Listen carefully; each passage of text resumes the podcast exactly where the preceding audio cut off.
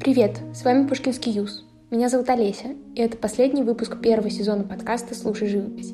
Предлагаем сфокусироваться на внутреннем и немного помедитировать. В каждом выпуске описание одной картины из коллекции Пушкинского музея. Ваша задача — отбросить посторонние мысли, внимательно слушать аудиодорожку и, цепляясь за образы, создавать картину в своем воображении. Представьте, небольшое полотно, в центре которого светящееся пятно, это желтый свет. Он подсвечивает женскую фигуру справа, выделяя ее для зрителя. Часть этого света падает на сидящего в центре мужчину. Но на этой картине три фигуры. Третью, мужскую, мы замечаем не сразу. Она выступает из темноты.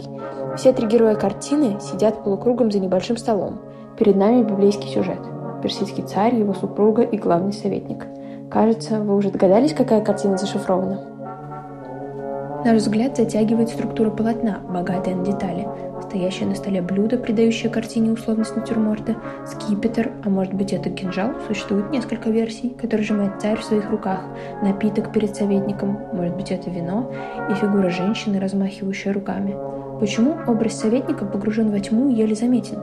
Это легко объяснить. В руках царя кинжал. Скоро советник за предательство навсегда погрузится в эту тьму, которую отвел ему художник. Представили? Мы загадали картину Рембрандта «Артаксеркс, Амана и Свирь». Послушать все выпуски этого подкаста вы можете на платформе Яндекс.Музыка, Apple Podcast и Google Podcast. Увидимся в Пушкинском.